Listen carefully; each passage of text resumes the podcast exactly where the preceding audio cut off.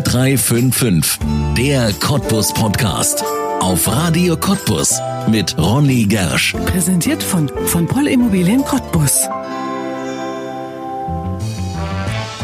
Pückler. Kein Name ist in Cottbus größer als der des Fürsten. Der berühmteste Einwohner der Stadt hat Schloss, Park, Pyramiden, Dichtung und Wahrheit hinterlassen. Ein preußischer Dandy und gleichzeitig visionärer Macher. Sein Erbe in Branitz zu erhalten ist eine der wichtigsten Aufgaben der Stadt. Pückler wird gebraucht als Marke, als Inspiration. Seit Januar gibt es in Branitz einen neuen Schlossherrn, einen Kunsthistoriker als neuen Kopf der Stiftung Park und Schloss Branitz, die nur ein Ziel hat, alles zu erhalten, was Pückler der Welt hinterlassen hat. Was diese Aufgabe mit dem Klimawandel zu tun hat, wie Branitz die Herzkammer von Cottbus bleiben will, wie der Park neue Menschen anziehen und sich gleichzeitig gegen zu viel Nähe schützen muss, erzählt uns jetzt Dr. Stefan Körner in 0355, der Cottbus Podcast. Mein Name ist Ronne Gersch. Herzlich willkommen. Dr. Stefan Körner, wir sitzen in Ihrem Büro, heute mal nicht im Studio, sondern in Ihrem Büro. Und wer sich das jetzt so vorstellt, als wäre das ein Raum im Schloss mit vielen Verzierungen, der wäre jetzt etwas enttäuscht. Es sind dunkelgelbe Wände ohne Verzierungen. Es ist relativ schlicht gehalten. Fühlt man sich denn da noch als Schlossherr oder als Diener des Erbes? Ich freue mich, dass Sie hier sind und ich in Ihrem Format sein kann und muss sagen, ich bin kein Schlossherr bin aber auch kein Diener, sondern ich stehe einer Organisation vor, die dieses Erbe verwaltet und die mit dem Erbe Pücklers in Schloss- und Parkanlagen, den Architekturen und Sammlungen ähm, maximal vorsichtig umgeht, um sie den Besuchern maximal ideal und besucherfreundlich zu präsentieren. Das ist unsere Aufgabe. Insofern sind das hier schlichte Büroräume von Verwaltern des großen Erbes für unsere Zeit, für unsere Stadt Cottbus, für Branitz und die Welt darüber hinaus. Insofern Arbeitsplatz. Sie sind seit Januar neuer Direktor der Stiftung Park und Schloss Branitz. Wie ist es dazu gekommen? Ja, wie kommt es zu so Dingen in dieser Welt? Es gab hier natürlich äh, eine große Tradition, auch bei wichtigen und einflussreichen Museumsdirektoren, die diesen Park nach dem Zweiten Weltkrieg mit seinem Schloss und in Sammlung bewahrt und gepflegt haben. Und ähm, Gerd Streit, ein Hochverdienter in dieser Reihe der die Staffelstäbe übergebenden Vorstände und Direktoren der Landesstiftung, ähm, ging in Pension und es gab die Chance, seinen Hut in den Ring zu werfen, Nachfolger von Gerd Streit zu werden. Es ist mir ähm, mit dem Stiftungsrat, der darüber entschied, im letzten Jahr gelungen. Und ich freue mich sehr, hier in Cottbus und Braunitz für dieses Erbe arbeiten und mit den Mitarbeiterinnen und Mitarbeitern streiten zu dürfen. Ein Mann im besten Alter, würde man sagen, 41 Jahre alt, in Potsdam geboren. Schon in Potsdam mit der Kulturhistorie ja quasi aufgewachsen. War das eine Prägung schon von frühester Kindheit und Jugend an, dass es mal in diese Richtung gehen soll? Sie sehen von Park zu Park geboren, also fast an einem Park und Pückler natürlich in Potsdam und der Gartenlandschaft an der Havel, die die Könige von Preußen prägten, auch eine große Nummer, die mir schon als Kind ein Begriff war und sicherlich auch prägend war für das, was meine Interessen, meine Leidenschaft, mein Studium und dann auch der berufliche Weg war. Ja. Pückler, Gärten äh, und brandenburgische Kulturlandschaft, entweder an der Havel oder an der Spree, da sind wir doch in den gleichen Fahrwassern von Hochkultur im besten Sinne. Kunstgeschichte, Publizistik studiert, ist das ja familiäre Geschichte gewesen? Gäbe es da Dinge, die in der Familie schon lagen oder einfach ein privates, jugendliches Interesse, was sich entwickelt hat? Meine Familie fand das eher schwierig, dass ich Kunstgeschichte meine, studieren zu wollen. Meine Großmutter hat, glaube ich, nie verstanden, dass ich da nicht male, sondern mir Bilder anschaue. Und noch viel weniger zu verstehen war, dass man mit Kunstgeschichte, also mit Betrachtung der Kunstgeschichte auch noch irgendwann seinen Lebensunterhalt bestreiten kann.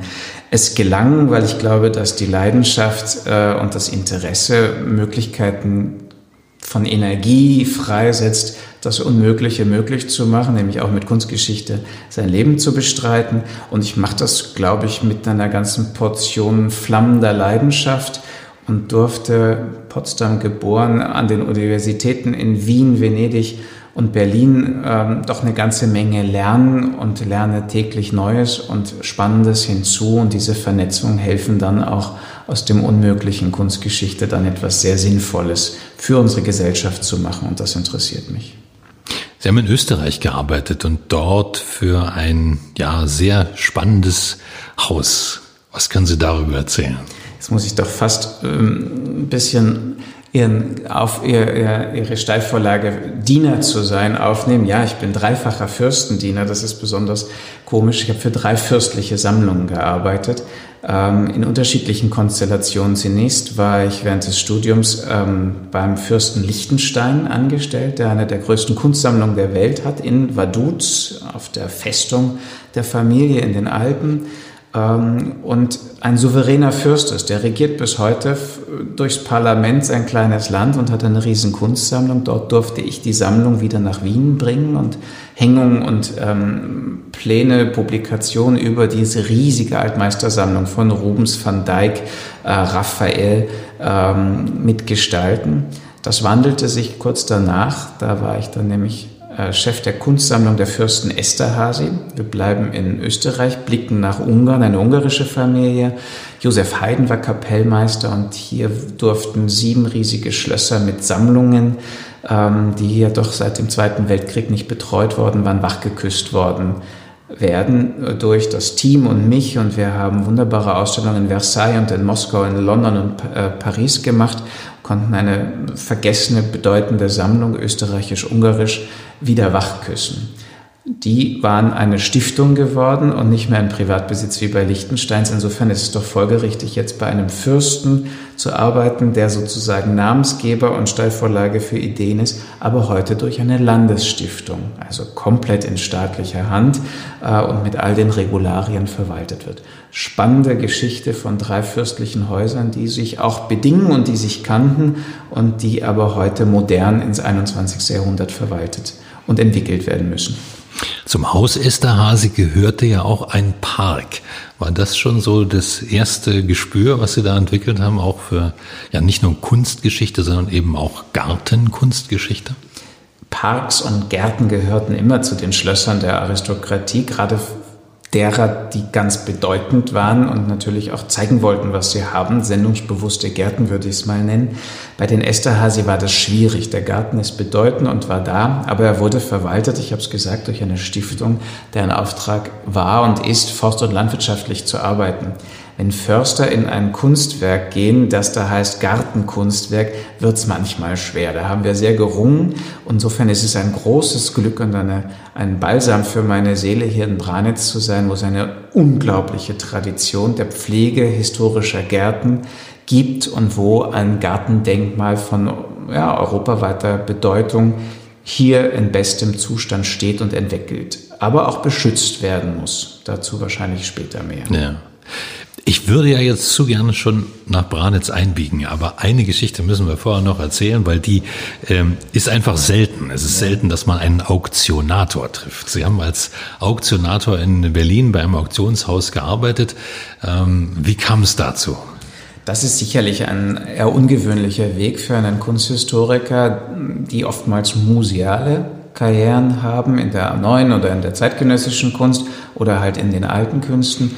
Ähm, die wissenschaftliche Karrieren machen und dann oftmals sehr spezialisiert arbeiten oder die im Kunsthandel sind. Und ich fand es aber irgendwie ganz spannend, da auch mal die Nase reinzustecken, denn Kunst war immer auch etwas mit ähm, Sendungsbewusstsein, aber auch mit ähm, ökonomischen Interessen und ökonomischen Zwängen verbunden ist. Künstler brauchen Geld, Künstler brauchen Mäzene, Mäzene finanzieren Künstler, so entsteht vieles. Und dieses Dreieck zwischen Museen, äh, die beraten, die Mäzene, die die kaufen und die Künstler, die produzieren und die Mäzene, die dann vielleicht das, was sie erst privat hatten, ähm, in die Museen wiederum geben. Also dieses ja doch gesellschaftlich wirksame Dreieck fand ich ganz spannend. Das war sicherlich ein Ausflug ähm, von der, vom normalen Weg, aber ich glaube, es ist ganz wichtig, nicht nur Kunstgeschichte oder Geschichte im Elfenbeinturm zu betreiben, sondern auch zu schauen, wie ist sie heute wirksam und sie, wie bringt sie die Gesellschaft. Und ich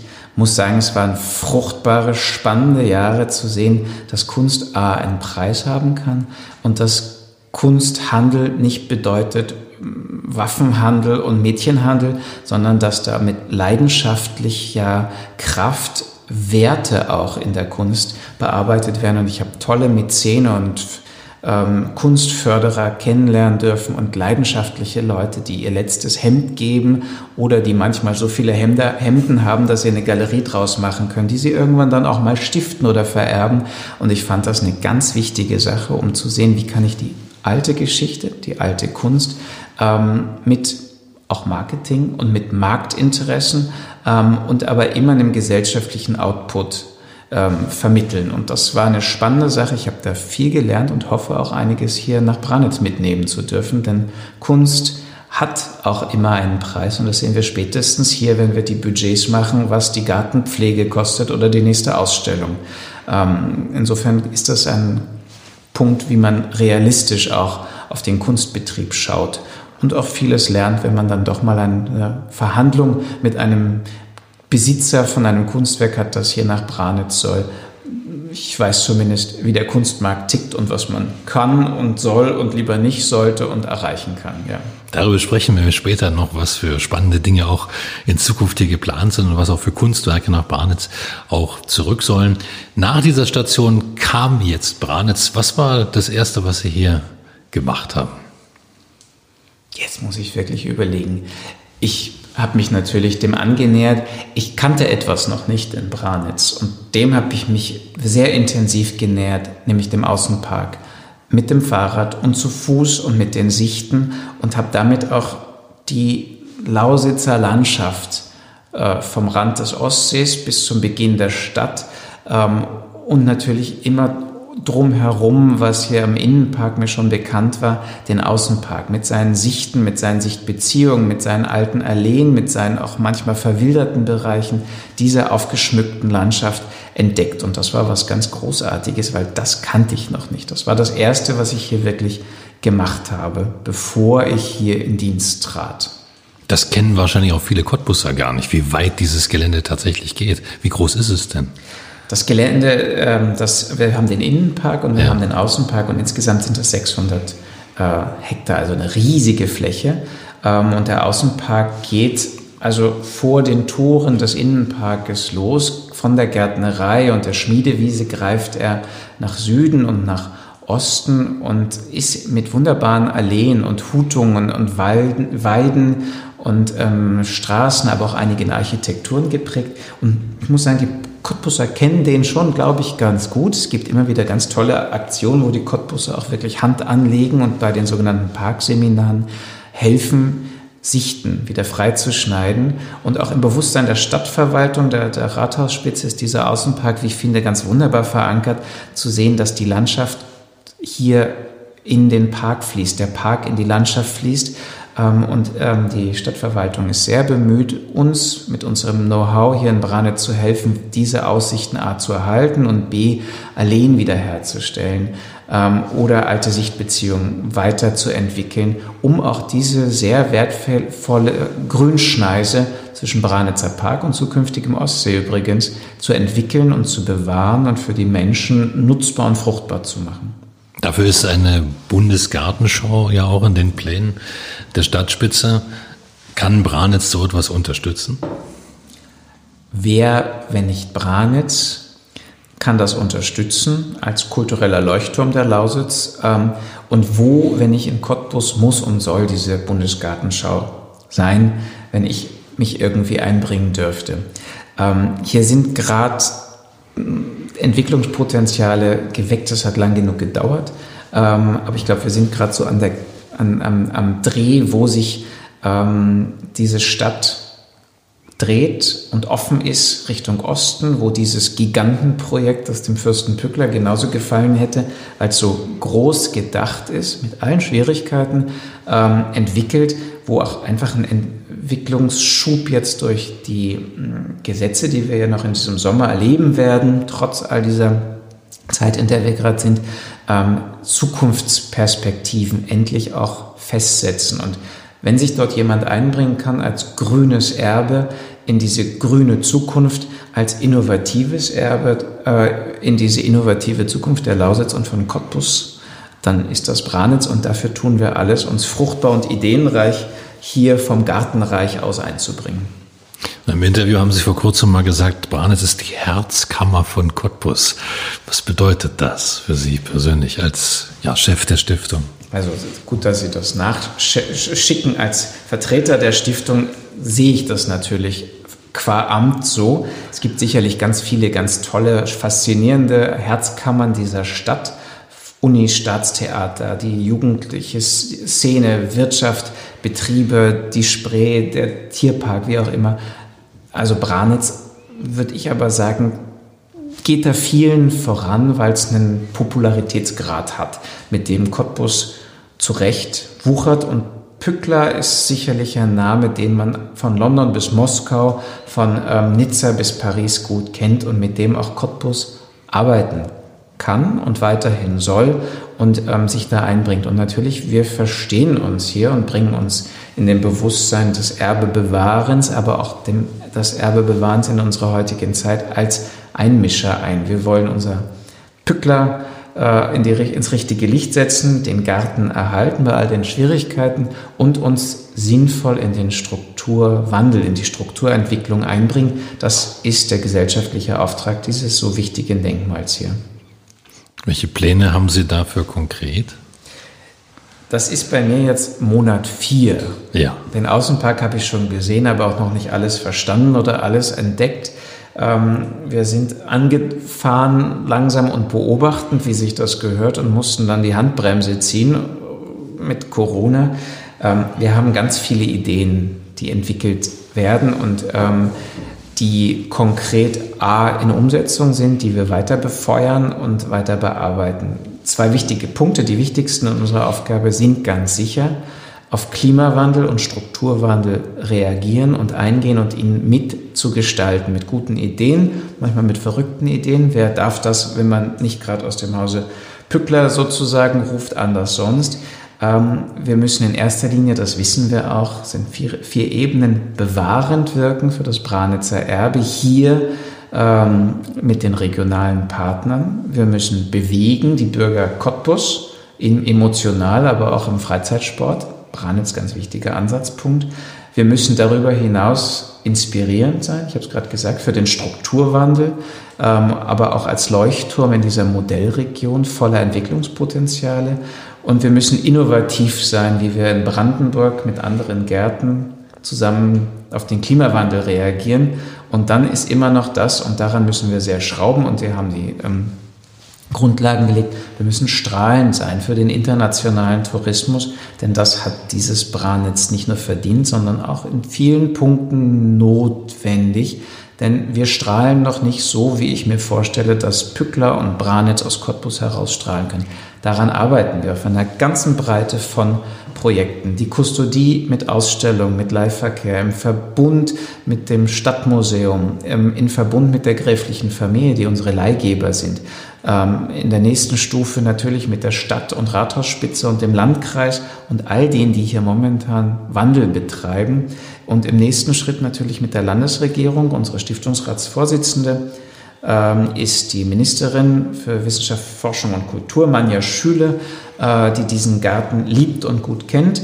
Und natürlich dann auch mit der Bundesregierung, die uns finanzieren und sehr unterstützen. Mit denen allen arbeiten wir. Also vom Branitzer bis ins Bundeskanzleramt arbeiten wir an all diesen Projekten auf vielen Ebenen und Schichten. Es ist zu früh, jetzt sagen wir mal konkret zu sagen, was bringt der Körner Neues. Da bin ich noch am Zuhören, aber das verfestigen sich immer mehr Wege und Strukturen, selbst trotz dieser Corona-Vollbremsung, in der wir gerade hier uns befinden, bewegt sich Branitz weiter in all diesen Punkten, in all diese Richtungen, auf unterschiedlichsten Bereichen weiter. Ein Thema, haben Sie jetzt schon mehrfach angesprochen. Damit werden Sie sich auf jeden Fall auseinandersetzen müssen. Das ist der angesprochene Klimawandel. Ja. Wie sehr leidet denn Branitz denn so? Im Bewusstsein der Cottbusser ist das ja eigentlich noch gar nicht, dass der Klimawandel auch hier im Park angekommen ist. Im Bewusstsein der Cottbusser leidet der Garten nicht. Und das ist unseren Gärtnern und ihrer unglaublichen Arbeit zu verdanken, auch den finanziellen Möglichkeiten, die wir bekommen haben, seit 2018 als Landesstiftung unser Team im Garten aufzustocken, zu erweitern und in Zusammenarbeit mit der Lebenshilfe, also inklusive im Arbeiten mit Menschen mit Handicap, daran zu arbeiten, dass dieser Garten so aussieht, wie er aussieht. Wenn wir genau schauen und hören, dann warnt Branitz seit ja doch fünf Jahren sehr vehement vor den Folgen des Klimawandels, der in der Lausitz mit voller Wucht zuschlägt. Und ich muss sagen, der, das Stoppen des Wassers für den Ostsee ist da fast noch das geringste. Ich kann Ihnen sagen, wir sitzen jetzt im April, alles beginnt zu blühen, ähm, aber wir hatten im April nur drei Prozent der prognostizierten und nötigen Regenwassermenge. Der Garten ist jetzt schon, und wir haben Frühling, wo alles feucht ist und eigentlich feucht und Sturm und Regen ist, schon im, im Sommermodus und das überfordert Bäume, Vegetation, die Fließgewässer und auch leider unsere Gärtner manchmal, die mehr an den Anlagen machen wollen würden, als dass sie gießen müssen. Das ist ein Riesenproblem. Wir haben vor zehn Jahren jedoch begonnen zu experimentieren und zu arbeiten, eben nämlich mit genetisch angepassten Setzlingen und Kindern der Bäume hier des Branitzer Parks, die sich auf die ohne dies karge märkische Erde eingelassen haben, die sich eingelassen haben auf die Grundwasserschwankungen, die der Braunkohletagebau brachte und die sich jetzt momentan irrsinnig kämpfend einlassen müssen auf Borkenkäfer und andere äh, krabbelnden Zeitgenossen, die den alten Bäumen, aber auch den neuen Bäumen auf die Substanz gehen. Wir haben mit der Baumuniversität eben diese Zucht begonnen und wir experimentieren mit neuen Belüftungsmethoden im Garten. Wir experimentieren mit anderen Sorten, die ähm, widerstandsfähiger dem sich, wir müssen dem ins Auge blicken, jetzt in den dritten Dürresommer entgegenen Anlagen von Branitz in irgendeiner Form bewahrend zubringen. Das ist eine gigantische Herausforderung. Es ist eigentlich ziemlich schrecklich. Wir halten den Stand mit den wunderbaren, fleißigen äh, und ideenreichen Mitarbeiterinnen ab und wir vernetzen uns nach wie vor international und national dagegen neue Wege zu finden. Aber natürlich ist man gegen zu wenig Regen fast machtlos. Da finden wir Wege und überbrücken, aber es ist ziemlich ernst. Eine zweite große Baustelle, Sie haben sogar in einem ersten Interview ähm, nach dem Antritt gesagt, es ist die größte Baustelle, die Sie übernommen haben, das ist das Schloss. Ähm, Sieht gut aus, ist wunderbar hergerichtet, aber wenn man tatsächlich in die Zahlen schaut, dann sieht man, die Fassade beispielsweise ist zuletzt noch in der DDR ähm, saniert worden. Das ist da doch schon ein paar Tage her. In welchem Zustand ist der Bau tatsächlich? Wir sind ja ein dynamischer Betrieb, was ich so sage, größte Baustelle. Das ganze Leben ist eine Baustelle und seine Stiftung mit 20 großen äh, Gebäuden insgesamt ist natürlich auch eine Baustelle in jeder Hinsicht. Und äh, wenn man die Gebäude als Baustelle nochmal extrahiert, ist natürlich das Schloss als größtes Gebäude unsere wichtigste Aufgabe. Die gehen wir an mit Bundesmitteln, die auch schon eingestellt sind ähm, und mit unglaublicher Hilfe von Stadt und Land, unseren Zuwendungsgebern, ähm, ab dem nächsten Jahr zu sanieren. Und ähm, Sie sagen, es ist die Fassade das letzte Mal in der DDR-Zeit gemacht. Ich kann Ihnen auch sagen, das betrifft auch Elektrik, Technik, Zuwägung. Ähm, mehr noch, es gibt auch Bereiche, die das letzte Mal vielleicht unter dem Fürsten Pückler, und das ist nun schon ein paar Tage her, angegangen worden sind. Also hier gibt es viele ähm, notwendige Reparaturen, zum Beispiel am Dach nach Stürmen und nach einfach einem jetzt dann doch abgelaufenen Haltbarkeitsdatum der Dachschindeln. Aber es gibt auch viele Aufgaben im Inneren. Man sieht vieles nicht. Das ist oftmals äh, wie bei den Menschen, die Tragkonstruktion eines Hauses ist so wie die, die Wirbelsäule oder was. Da, das sieht man nicht, aber das braucht das Ganze. Und da analysieren wir dann doch schon seit einem Jahr mit unserem Team im Fachbereich Bauen und den zuständigen Architekten, wie es jetzt dann mal losgeht. Fassade und Dach und das wahrscheinlich ab dem Winter und ähm, über das ganze nächste Jahr hinaus. Das übrigens das 175, der 175-jährige Geburtstag bringen wird. Branitz 2021, der Garten hat Geburtstag, das Schloss, das ja bedeutend älter ist, ähm, wird dann eingerüstet sein. Und da überlegen wir ganz kreative, spannende Ideen, wie wir sozusagen diese große Baustelle in diesem wundervollen Garten zum Jubiläum so spannend machen, dass es ein Hingucker wird, auch während der Zeit. Ähm, und sind dann mit Künstlern und Installationen im Gespräch und haben eine gute Idee, wie wir diese große Baustelle covern und interessant machen können, um danach natürlich mit voller Schönheit wieder äh, das Schloss im Garten sehen zu lassen. Wird das Schloss auch geschlossen sein? Das Schloss ist momentan geschlossen wegen Corona und wir werden dann auch in der Winterzeit höchstwahrscheinlich Januar, Februar ausnahmsweise, wir sind ja sonst ganzjährig geöffnet, ähm, wegen den anlaufenden Bauarbeiten der Fassade und des Daches das Schloss für eine gewisse Zeit äh, schließen. Da sind wir gerade noch in den Bauberatungen und in den Ablaufberatungen. Das ist insofern nach dem Dezember eine stille Zeit. Also man muss jetzt noch nutzen, dieses Schloss wunderbar zu sehen bis zur ähm, Adventszeit. Und dann wird einfach auch Einschränkungen geben für das Frühling äh, 2021. Aber wir hoffen, dass ab dem Sommer dann spätestens die Innenräume auch wieder ähm, wunderbar zu begehen sind. Und wir arbeiten ja an den unterschiedlichsten Bereichen nach wie vor auch jetzt weiter. Ich sage nur Musikzimmer versus großer, also grüner Saal und die Orienträume, die weiter immer wieder den Besuch jetzt wie auch im nächsten Jahr lohnen, entweder mit, mit Gerüst oder ohne Gerüst. Branitz ist immer eine Reise wert und das Schloss innen drin sowieso. Eine Reise wert wird es auch in Zukunft kulinarisch sein. Das neue Kavalierhaus. Wir hatten vor wenigen Wochen Tim Sillack als Pächter, Koch und natürlich auch ja, kreativen ähm, Küchenchef bei uns hier im Podcast. Was bedeutet das für die Stiftung, wenn ein solches Restaurantprojekt, was ja sehr ambitioniert ist, ähm, jetzt fertig ist als neue Attraktion auch mitten im Park? Ich habe darüber gesprochen, Branitz ist ein international bedeutender Leuchtturm.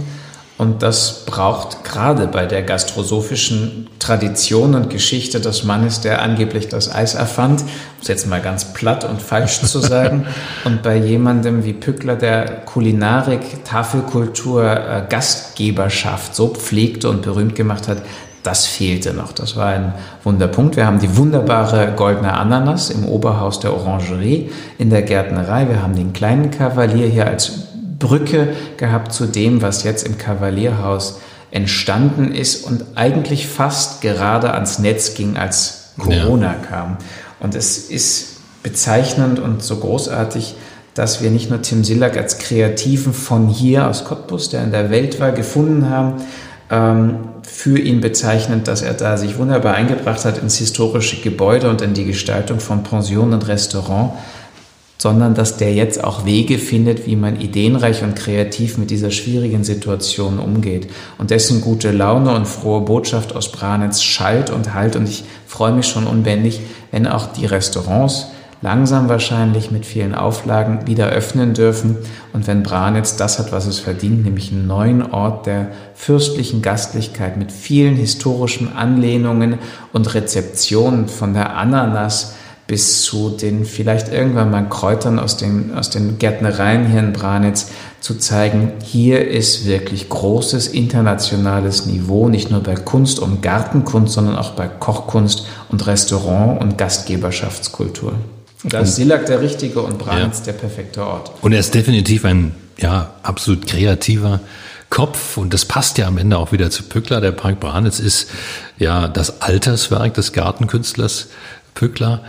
Was ist er in Ihren Augen überhaupt für jemand, für eine Persönlichkeit gewesen? Was, ähm, was sehen Sie in, in, in Pückler? Ich kann das kaum beantworten, aber nicht, weil ich so wenig darüber weiß, sondern weil es A Leute gibt, die mehr darüber wissen und B, weil Pückler natürlich auch in seiner Zeit und Kraft seiner eigenen Selbstinszenierung immer eine Kunstfigur war. Da unterscheidet sich schon Dichtung und Wahrheit äh, zwischen Tagebuch und der Überarbeitung des Tagebuchs äh, durch äh, Assing ähm, in seinen letzten Lebensjahren, als er Brahms nochmal mit unglaublicher Kraftanstrengung, eigentlich glaube ich, hat er keine Lust drauf gehabt, nochmal neu anzufangen mit, mit knapp 60, aber dann unglaublichem durchschlagendem Erfolg hatte, ähm, erzählt uns da viel. Es ist, wie er auch selber sagt, ein Blick in sein Herz, seinen Garten. Hier kommt ganz viel aus seinem Leben zusammen. Nicht nur die Sammlung, die Orient-Sammlung, die Bibliothek seiner Ahnen, die äh, Bildergalerie seiner Ahnen. Hier kommen auch viele Reiseerinnerungen zusammen. Ähm, wir denken nur an die Pyramide, in der er sich bestatten ließ, Orientreise. Hier kommen die monotheistischen Religionen, die er gesehen, bereist, kennengelernt, aber auch inhaltlich sehr stark beschrieben hat, zusammen. Ähm, aber im Endeffekt bleibt Pückler immer so eine Terra incognita. Ähm, wer ist er eigentlich wirklich? Denn er spielt natürlich mit den Widersprüchen. Er löst viele Dinge einfach nicht auf, er reißt sie an, er provoziert in seinen Schriften, in seinem Werk, in seinem Tun mit Widersprüchen. Ähm, er, ist, er ist vordemokratisch, aber natürlich trotzdem aristokratisch. Er ist irrsinnig klug auf der Klaviatur der Politik spielend und sich einbringen und dann manchmal wieder total kontrovers. Ähm, das ist so spannend. Man kriegt ihn nicht zu fassen. Ähm, wir haben heute oftmals leider mehr so das Bild, naja, der hat Eis erfunden, stimmt übrigens gar nicht. Und das war ein verrückter Hund, das war er sicherlich, so hat er sich inszeniert, aber er konnte auch der zartfühlende und treue äh, Lebensgefährte seiner Frau Lucy sein, die sich für ihn scheiden lässt und Moskau übernimmt und er geht auf die Reise. Wir kennen alle die Geschichten in Cottbus. Ja. Ähm, der ist so spannend und deshalb vielleicht auch so modern, weil er so unglaublich vieles verbindet und uns im Kern, das war ja die Frage, wer ist Pückler im Kern bis heute nicht offenbart. Er bleibt geheimnisvoll, aber er bleibt innovativ, er bleibt ein bisschen verrückt und unendlich spannend. Ich glaube, so aus Marketing-Sicht, was Besseres kann eigentlich einer Stadt gar nicht passieren, als wenn sie ein, ja, solche Figuren, die man so viel hineininterpretieren kann, dem man ja auch alles ein bisschen andichten kann, sie kann sich ja nicht mehr wehren, aber ähm, ne, die man nutzen kann für, für ein sehr gutes Stadtmarketing und eben auch ein gutes Marketing für Branitz mega cool. Also ich sage immer, Cottbus hat, wir kommen vielleicht noch drauf, manchmal einen schwierigen Ruf, zu Unrecht. Branitz weiß man vielleicht nicht so recht, aber Pückler kennt man überall auf der Welt. Und das ist eine starke Marke und eine Steilvorlage für Ideen in dieser Stadt, die sich wandelt. Und der steht für mich wie kein anderer für Wandel, für Ideen, für Flexibilität ähm, und für eine für uns irrsinnig spannende Zeit aufgewachsen unter Friedrich II. noch, als Preußen eine europäische Macht wurde. Das ganze 19. Jahrhundert, wo die Industrialisierung dann doch nochmal alles komplett auf den Kopf stellte.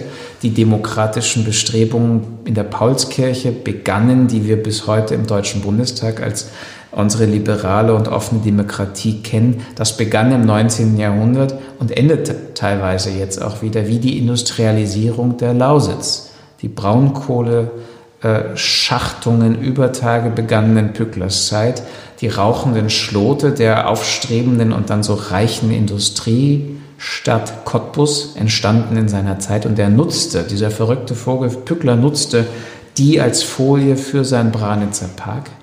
Ähm, die rauchenden Schlote, also die, das Faszinosum des Fortschritts als Folie für das Faszinosum der Unendlichkeit Unsterblichkeit mit den Pyramiden, das ist etwas richtig Tolles. Und daraus etwas jetzt zu machen, wo die Industriekultur der Lausitz musealisiert wird und wir stärker Richtung Wissenschaft, Forschung, ähm, Innovation nach wie vor, aber eher geistiger Art, äh, als auch Tourismus gehen, ist sicherlich eine ganz spannende Sache, das auch im Blick zu behalten. Und nächstes Jahr wird das Kulturlandesjahr Brandenburg Industriekultur lauten und da wird Cottbus und wird die Lausitz, aber auch wird Pückler als Ideengeber ganz viele spannende neue Erkenntnisse zutage fördern, um uns in Cottbus auch stolz sein zu lassen auf die schönsten Schornsteine, die ich kenne, äh, die man, wie ich finde, nicht abreißen darf, sondern sie gehören zum Bild der Stadt, wie die Kirche äh, äh, und wie der Spremberger Turm. Sie kommen aus Potsdam. Sie haben also als Potsdamer von im Grunde genommen von der Kindheit an über die Lausitz gehört. Sie kannten Cottbus, äh, ich weiß nicht, ob Sie als Kind oder Jugendlicher schon mal hier waren, später dann sicher mal. Ähm, wenn man nach Cottbus kommt, wenn man zureist, mit welchem Bild kommt man in die Stadt? Bin da nicht mehr ganz frei, weil ich kannte Cottbus schon länger. Ich kannte das als Kind ähm, als eine Stadt, eine Energiestadt, eine stolze Stadt, die irgendwie eine gotische Stadtmauer zu verbinden wusste mit Plattenbauten einer Musterstadt der DDR. Ich bin auch bestimmt mehrfach vom Kahn gefallen auf Spreewaldtouren als Kind.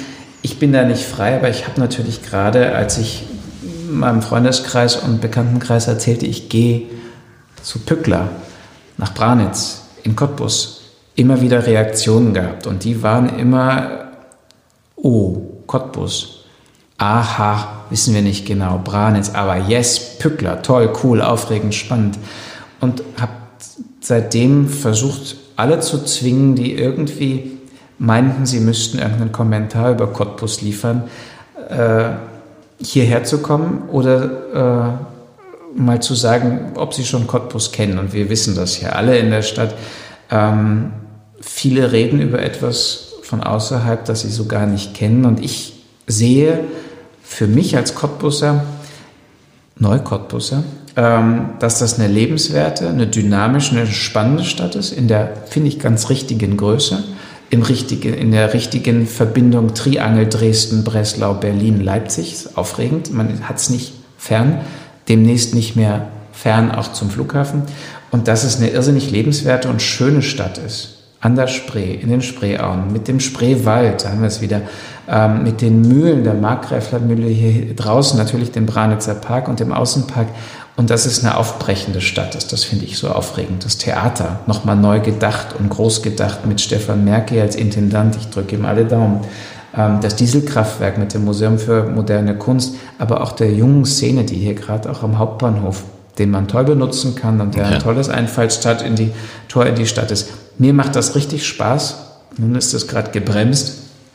Freunde, Bekannte, Kollegen von nah und fern hier nach Cottbus zu holen und zu zeigen, was das für eine tolle Stadt ist und welche Potenziale vor allen Dingen hier schlammern. Und darauf freue ich mich total und das ist sicherlich auch einer der ganz wesentlichen Gründe, warum ich hier bin. Hier gibt es noch ganz viel Spannendes mit unglaublichem Potenzial zu heben und zu machen. Und ich muss sagen, ich finde das ganz toll, wie das habe ich auch gesehen, wie in der Stadtverordnetenversammlung darüber natürlich jeden Tag gestritten wird zwischen großen Ideen und Partikularideen, das gehört dazu, aber wie auch die Stadtspitze nicht nur Branitz unterstützt, sondern auch diese Idee, ähm, hier positive Botschaft zu senden und sich bereit zu machen in der Infrastruktur, ähnlich wie im Schloss, die Balken, die man nicht sieht, vor der Fass, in der Fassade, die Infrastruktur bereit zu machen für ja, ich hoffe, den Boom von Cottbus in Schritten und langsam und auch kein, kein Weltwunder erwartend, aber dann doch äh, in die richtige Richtung Neues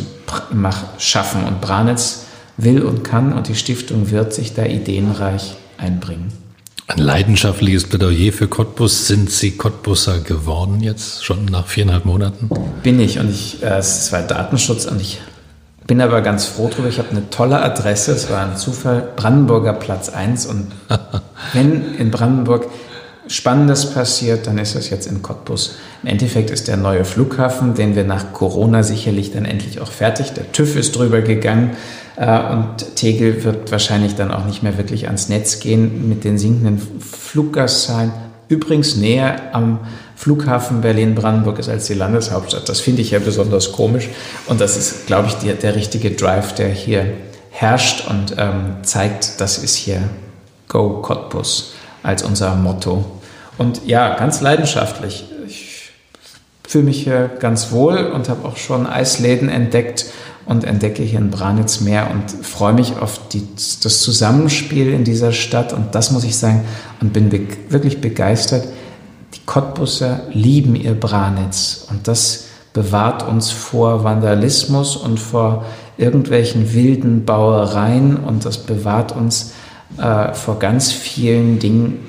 Branitz ist ganz tief im Herzen dieser Stadt und das freut mich natürlich als Kunsthistoriker und als mh, mm, ja, Vorstand dieser Stiftung, der, die, das die die Aufgabe hat, das mit den Menschen hier weiterzuentwickeln.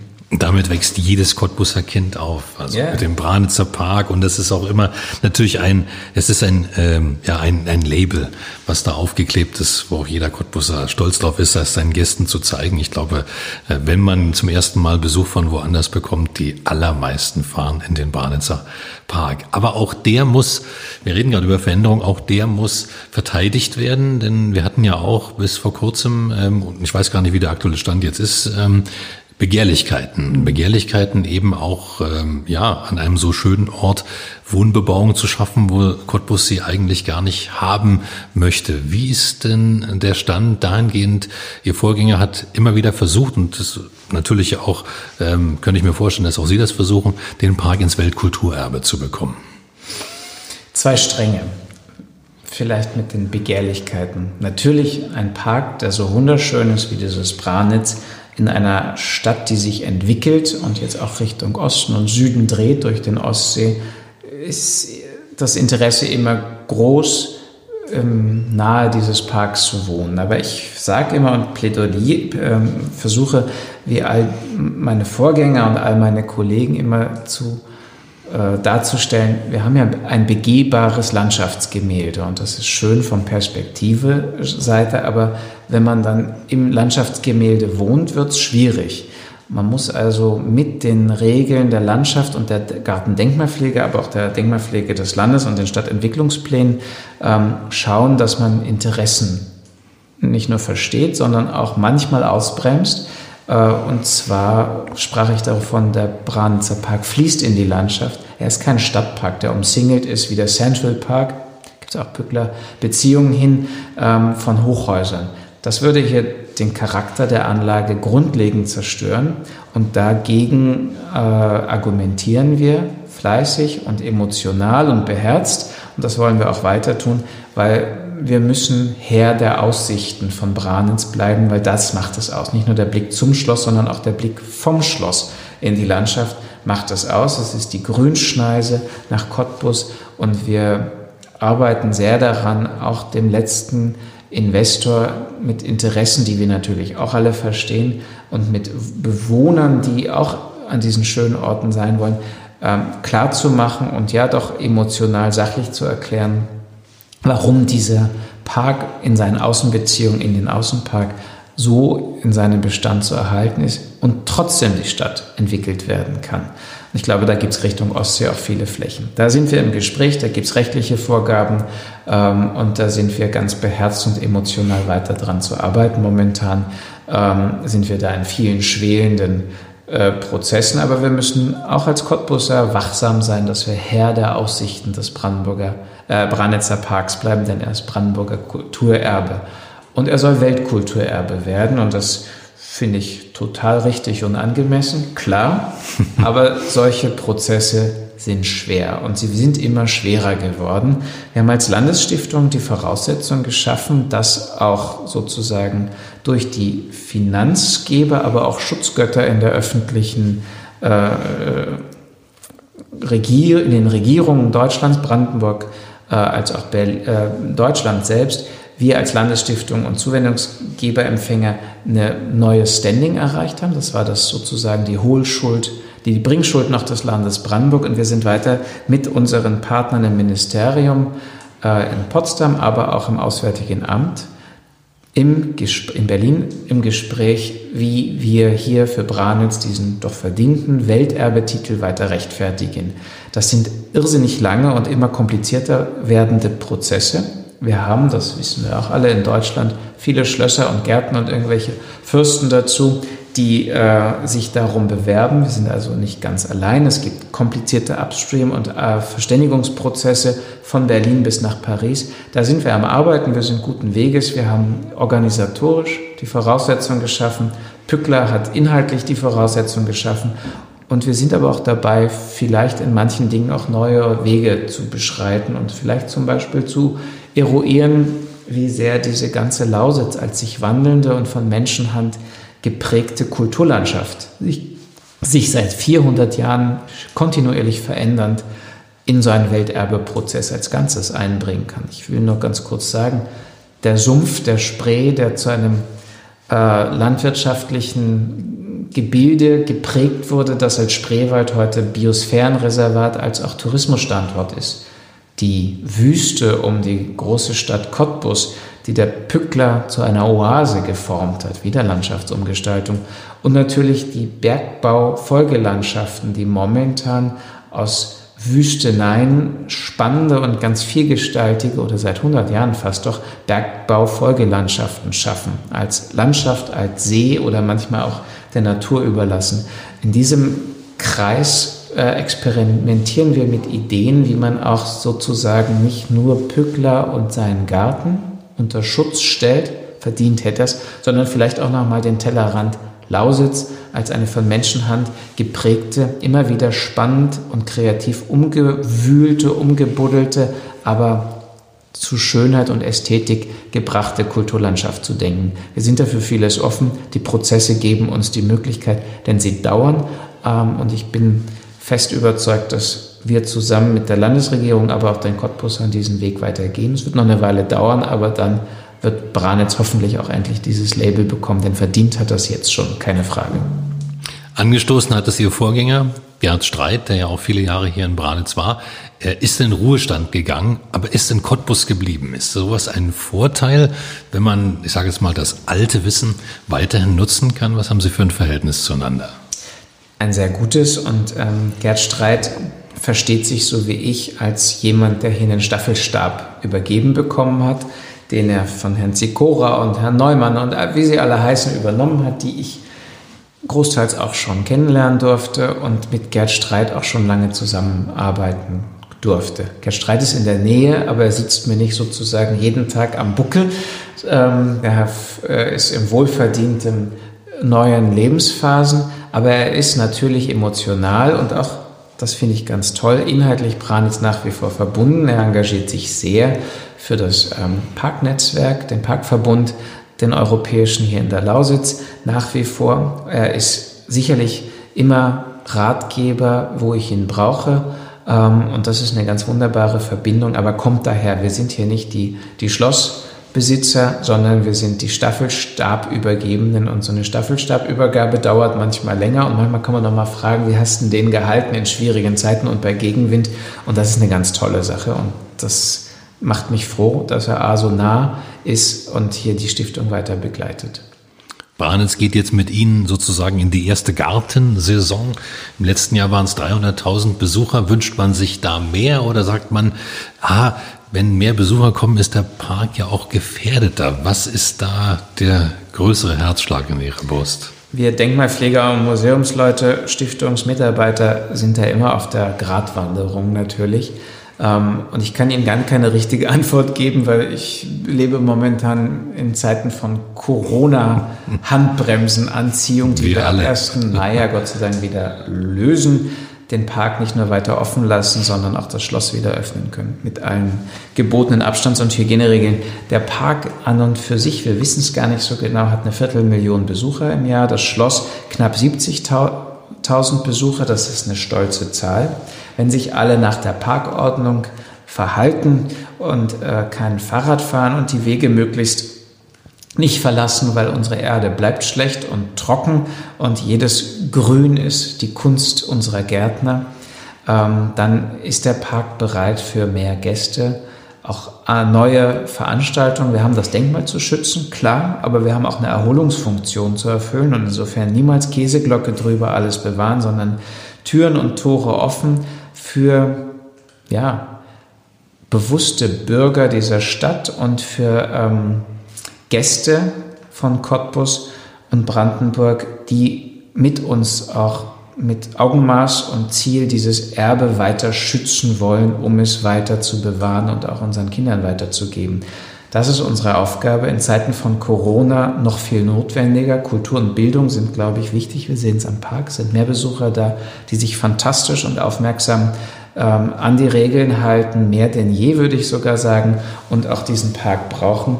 Und wo hoffen wir, dass es auch weitergeht und wollen alles dafür tun, immer auch wieder zu erklären, warum es manchmal diese Regel nicht gibt, warum es kein Lagerfeuer auf der Pyramide geben soll, darf, warum nicht mit Motorbooten gefahren werden darf oder geangelt werden darf. Wir haben ja ein unglaubliches Erbe zu schützen. Aber wir müssen das auch erklären als Stiftung. Und wir wissen, wir müssen den Cottbussern wenig erklären, weil sie lieben und schützen diesen Garten mit uns. Äh, und wir werden weiter mit denen zusammenarbeiten, dass es auch alle anderen verstehen und tun. Aber es gibt natürlich auch Veranstaltungen, die manchmal dann auch an, an konservatorisch, konservatorische Grenzen gehen, wie die sehr wichtige Spielplanpräsentation, wo wir einfach auch besondere temporäre Vorkehrungen treffen müssen. Wir müssen und wir öffnen uns ja nach wie vor für die Gäste und Veranstaltungen. Und das ist immer ein Balanceakt, den wir ausdiskutieren mit all unseren Kräften der Stadt, dem Ordnungsamt, den wir ganz gut hinbekommen haben einstweilen. Strafverschärfend ist die Klimakrise und da suchen wir aber auch Antworten. Positive Botschaft, aber schwierige Zeiten. Hm. Sie haben gerade angesprochen, ab Mai soll das Schloss wieder öffnen. Was kann man, ich sage jetzt mal in dieser Saison, was kann man vom Schloss Branitz erwarten? Branitz 1945 ist ein Stichwort, eine Ausstellung. Was wird man da sehen können? Also das Schloss Branitz steht in seiner alten großen Schönheit auf der Terrasse mit den Salons, mit der Bibliothek, dem Arbeitszimmer, aber auch den ähm, Orienträumen, die ja sozusagen Work in Progress zeigen, was die Schönheit der Wände mit den neuen Stoffausstattungen zu bieten haben. Und wir erweitern 75 Jahre nach Kriegsende dieses Angebot im Marstall um eine Sonderausstellung. Die beleuchtet das fürstliche Erbe in der Stunde Null. 1945 zeigt zum ersten Mal in diesem besonderen Jahr ähm, die Vertreibung und auch äh, Enteignung der gräflichen Familie Pückler, zeigt, wie hier Neusiedler aus dem Osten 45 versucht haben, ein neues Leben zu beginnen, zeigt, wie aber auch es an Messers Schneide war, dass die Sammlungen, das Schloss und der Park zerstört werden, versiedelt werden, abgerissen werden oder in furchtbaren Umnutzungen ähm, ähm, so zerstört würden, dass sie vielleicht heute so wenig noch an Substanz hätten. Ähm, zeigt aber auch, wie das zerstörte Cottbus hier seine Kunstsammlung 45, 46 einrichtete und die Wiederbau Wiederaufbauarbeit begann, an der wir ja bis heute eigentlich arbeiten. Wiederaufbauarbeit der städtischen Sammlung, der Karl-Blechen-Sammlung, der ähm, Wiederbelebung des fürstlichen Erbes im Garten, aber auch im Geiste ähm, der Schutz und Aufbau des Museums.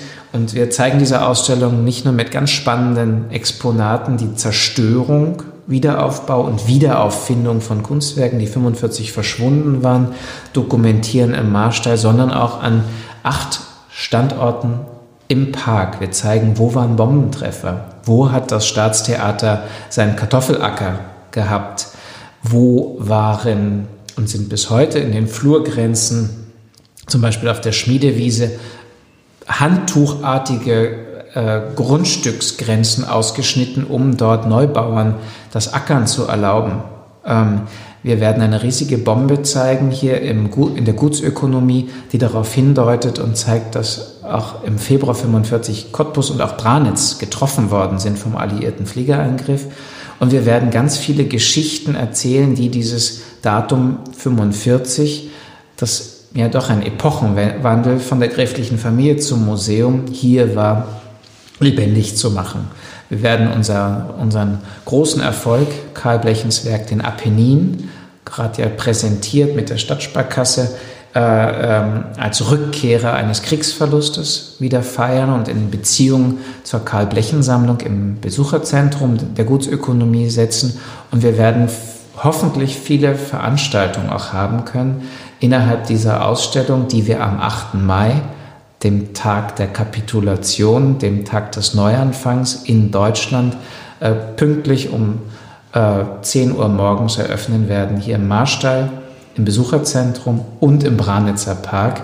Ähm, da ist also auf jeden Fall 1,50 Meter Abstand gewahrt, um diesen Epochenwandel in dieser Zeit zu zeigen an diesen vielen Standorten für unsere Besucher und Bürger in den musealen Flächen äh, und im Garten. Ähm, und wir hoffen, dass wir auch noch ganz viele neue Geschichten hören und vielleicht sich der ein oder andere erinnert, dass mal doch jemand aus der Familie das ein oder andere Kunstwerk und Objekt aus dem Schloss Branitz, sagen wir mal 45, gerettet hat vor den Unbill und jetzt wieder zurückgibt hier in den Schoß der Stiftung und des Museums, denn hier ist es richtig und hier gehört es hin. Und da hoffen wir auf viele Geschichten und wir werden viele Dinge zeigen, die in den letzten Jahren glücklich wieder zurückgekehrt sind, nachdem sie durch Krieg und Nachkrieg äh, in alle Welt zerstreut worden sind. Von Pückler ist ganz viel geblieben. Auch dank der Arbeit der Stiftung und in Zukunft ja auch dank Ihrer Arbeit wird es erhalten. Was soll einmal von Ihnen bleiben als Stiftungschef? Das ist echt nicht die Frage, nach der ich mich, äh, die es mich umtreibt. Ich möchte ein guter Staffelstabhalter und Verwahrer sein und möchte mit meinem Team und den Mitarbeiterinnen und Mitarbeitern hier mich gut einbringen. Und wenn es irgendwie nur einen vielleicht erfreut, was der Körner mit dem verrückten Pückler und dem tollen Team hier geschafft hat, dann reicht mir das eigentlich schon. Es geht hier ums Erbe, aber äh, das nicht nur zu bewahren aus der Vergangenheit, sondern auch zu bewegen in die Zukunft. Das wäre so ein Credo, das würde mir schon reichen. Büsten oder goldene Tafeln braucht man hier nicht. Da gibt es deutlich wichtigere Leute, nämlich zum Beispiel den Gründer und Ideengeber dieses, dieser ganzen Anlage. Ich bin hier nur Staffelstabhalter und werde den auch irgendwann hoffentlich an den nächsten übergeben können, um hier Kontinuität zu sichern. In dieser Bescheidenheit alles Gute dafür. Vielen Dank, dass Sie da waren. Vielen Dank. Kommen Sie nach Branitz. Das war 0355, der Cottbus Podcast mit Stolz präsentiert von von Poll Immobilien Cottbus. Mein Name ist Ronne Gersch und du kannst diesen Podcast abonnieren, um keine Folge zu verpassen. Auf 0355.de findest du alle Links zu iTunes, sämtlichen Android-Apps zu Spotify und auch zu Soundcloud. Oder aber du hörst uns jetzt als Radioshow auf Radio Cottbus jeden Sonntag von 10 bis 12 und jetzt immer montags ab 20 Uhr in der Wiederholung. Ich bedanke mich fürs Zuhören. Bis zum nächsten Mal.